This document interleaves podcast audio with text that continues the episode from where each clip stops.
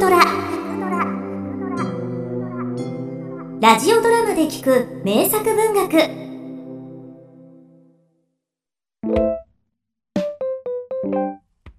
蛇の魔法。昔々兄と妹の兄弟がいました。兄は意地悪でとても欲張りでしたが妹は美しくて気の優しい娘でした。お父さんが死ぬと兄はお父さんのお金や持ち物をみんな自分一人のものにしてしまい妹にはたった一粒のトウモロコシさえ分けてやらなかったのです。仕方なく妹は部屋の隅に残っていたたった一つのかぼちゃの種を裏庭に植えて大事に育てましたわああっという間にこんなに大きくなったわかぼちゃは毎日毎日おいしい実がいくつもできました。これでなんとか生きていけるわ。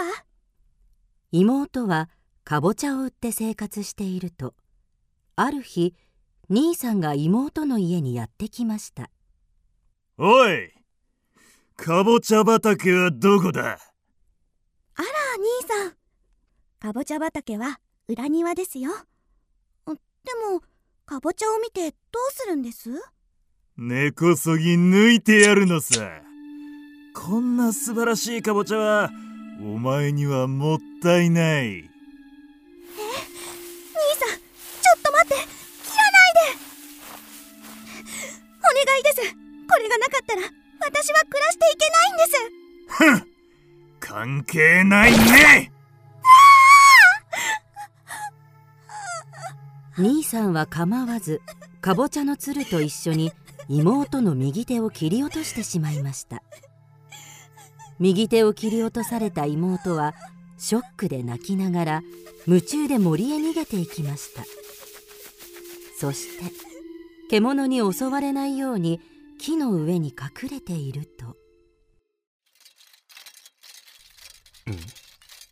ちょっと待て。そこに誰かいるのか。狩りをするためにここを通りかかったよその国の王子が右手のない娘に気がついてさあもう怖がることはないよ。行くところがないのなら僕のお城へ来なさい。王子が娘を連れ帰ると王様もお妃様も美しい娘を気に入りました。君の美しさに僕は心奪われた。どうか僕と一緒になってほしい。やがて王子と右手のない娘は結婚して国中の人が2人を祝福しました。そして王子と若いお妃には可愛らしい男の子が生まれますます幸せでした。ですがそれと一緒に若いお妃には右手がないという噂が国中に広がりました。しばらくして王子は遠い地方へ遠征することになり若いお妃は赤ちゃんと一緒にお城に残りました。ちょうどその頃お城のある町へよその国の男がやってきました。その男というのは若いお妃の兄だったのです。あれから兄はちっとも働かず財産を食いつぶしあちらこちらでお金を騙し取っていたのでした。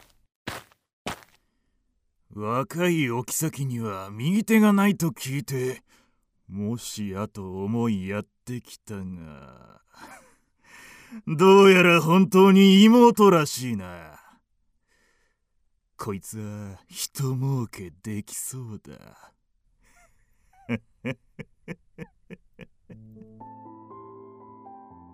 兄は早速城に出かけまして。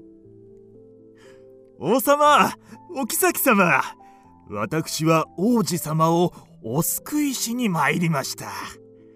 若いお妃になられた方は魔女です。私の国で6度も結婚して6度も夫を殺した女です。王子様も旅からお帰りになればきっとこの恐ろしい魔女に殺されてしまいます。早く若いお妃を殺してしまう方がよろしゅうございます。王様もお妃様も初めは信じようとしませんでしたが繰り返し繰り返し言われるうちとうとう若いお妃を恐ろしい魔女だと思い込んでしまったのです。そこで王様とお妃様は兵士に言いつけて若いお妃と赤ちゃんを森へ追い出してしまいました。王子が帰ったら若いお妃は死んだと言いましょう。そして空っぽのお墓を2つ作りました。兄は王様を騙してお金をたくさんもらうとお城のそばに大きな家を建てました。一方城から追い出された右手のない若いお妃は壺を一つ持ったままあてもなく森をさまよい歩きました。はあこれからどうしたらいいのかしら。助けてください。あなたの壺に隠してください。追いかけられているんです。これでいいのかしら？蛇は壺に入り込み中でとぐろを巻くと日光から僕を守ってください。その代わり、あなたを雨から守りますから。それはどういう？するとガサガサと草むらからもう一匹の蛇が現れておい娘、この辺りで他に蛇を見かけなかったかね？あっちへ行きましたようん、教えてくれてありがとう。では、ありがとうございました。このご恩は決して忘れません。でも、あなたはどうしてこんなところにいるのですか？そこで若いお妃は今までのことを残らず蛇に話しましたなら、僕の国へいらっしゃい。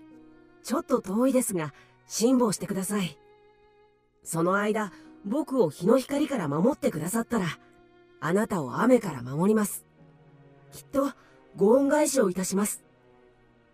若いお妃は赤ん坊を抱いて蛇の後から歩いていきますとやがて広い湖に着きましたここでしばらく休みましょう。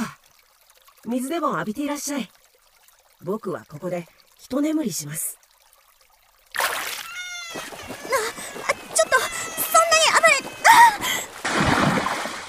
ああ坊や坊やどこにいるの？坊やどうされましたか？子供が湖の中に。どっちの手で探したのですかまあ左手に決まっているじゃありませんか右手は手首までしかないんですから子供を捕まえられませんものでは、右手も水につけなさい。きっとお子さんが見つかりますよ。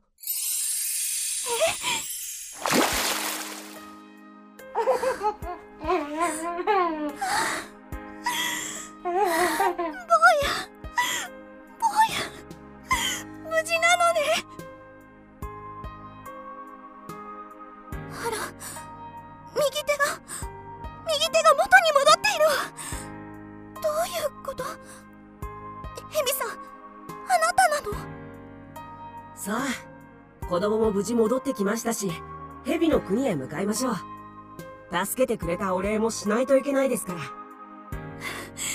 お礼ならもうたっぷりいただいたわ子供を助けてくださっただけでなく右手も直してくださったのにいいえ、日の光から守ってくださったら、あなたを雨から守りますって言いましたよね。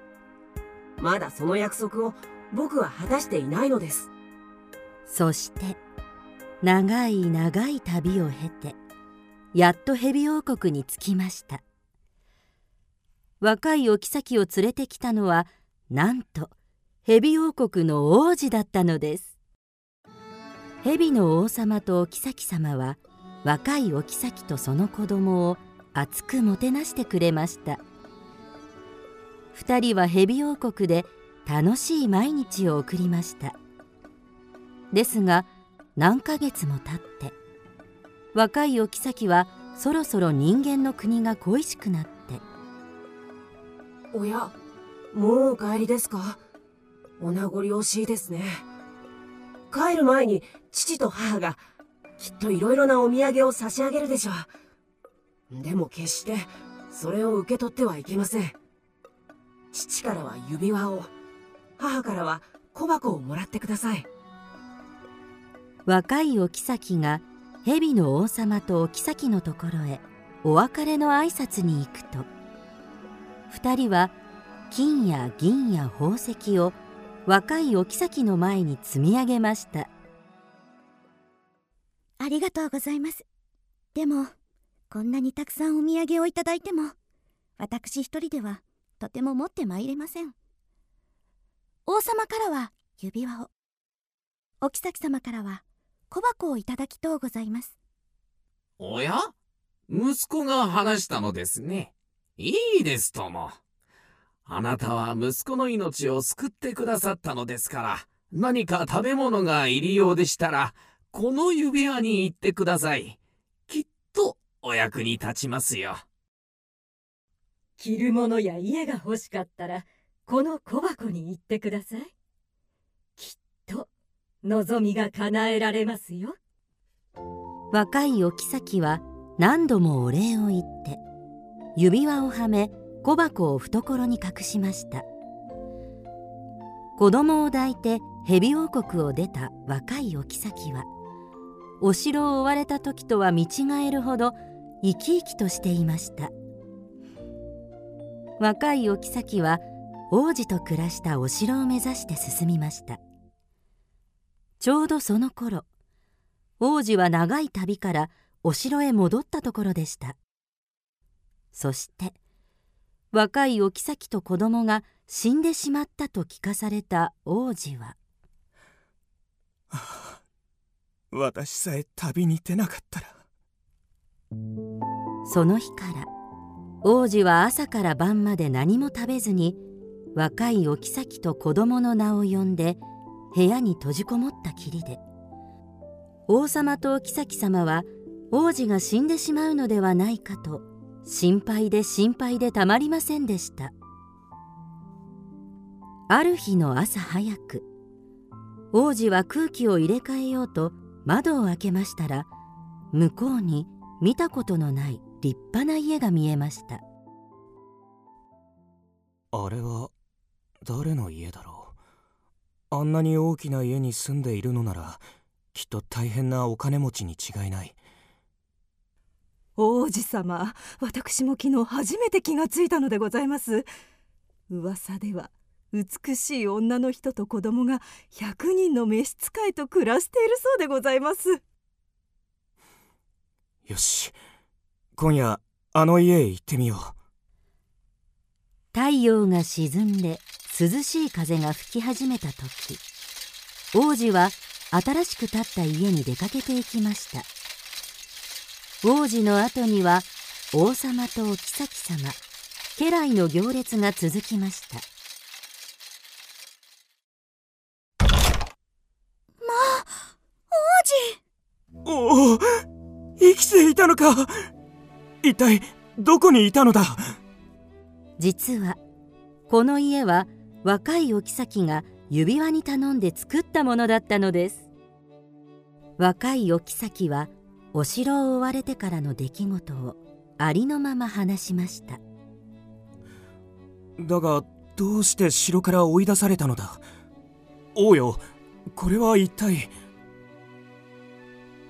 実はよその国の男が来て彼女が実は恐ろしい魔女だと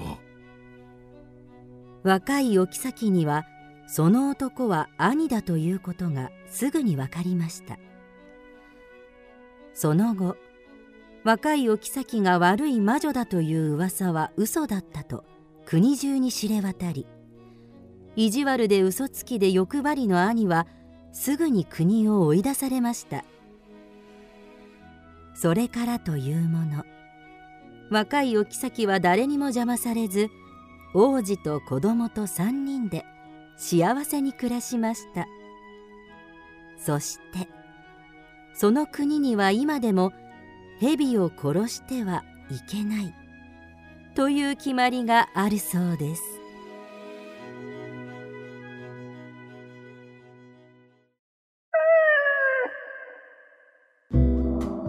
キクドラは YouTube にもチャンネルを開設。チャンネル登録お待ちしています。そして Twitter で独り言をつぶやいています。詳しくは公式サイトからどうぞ。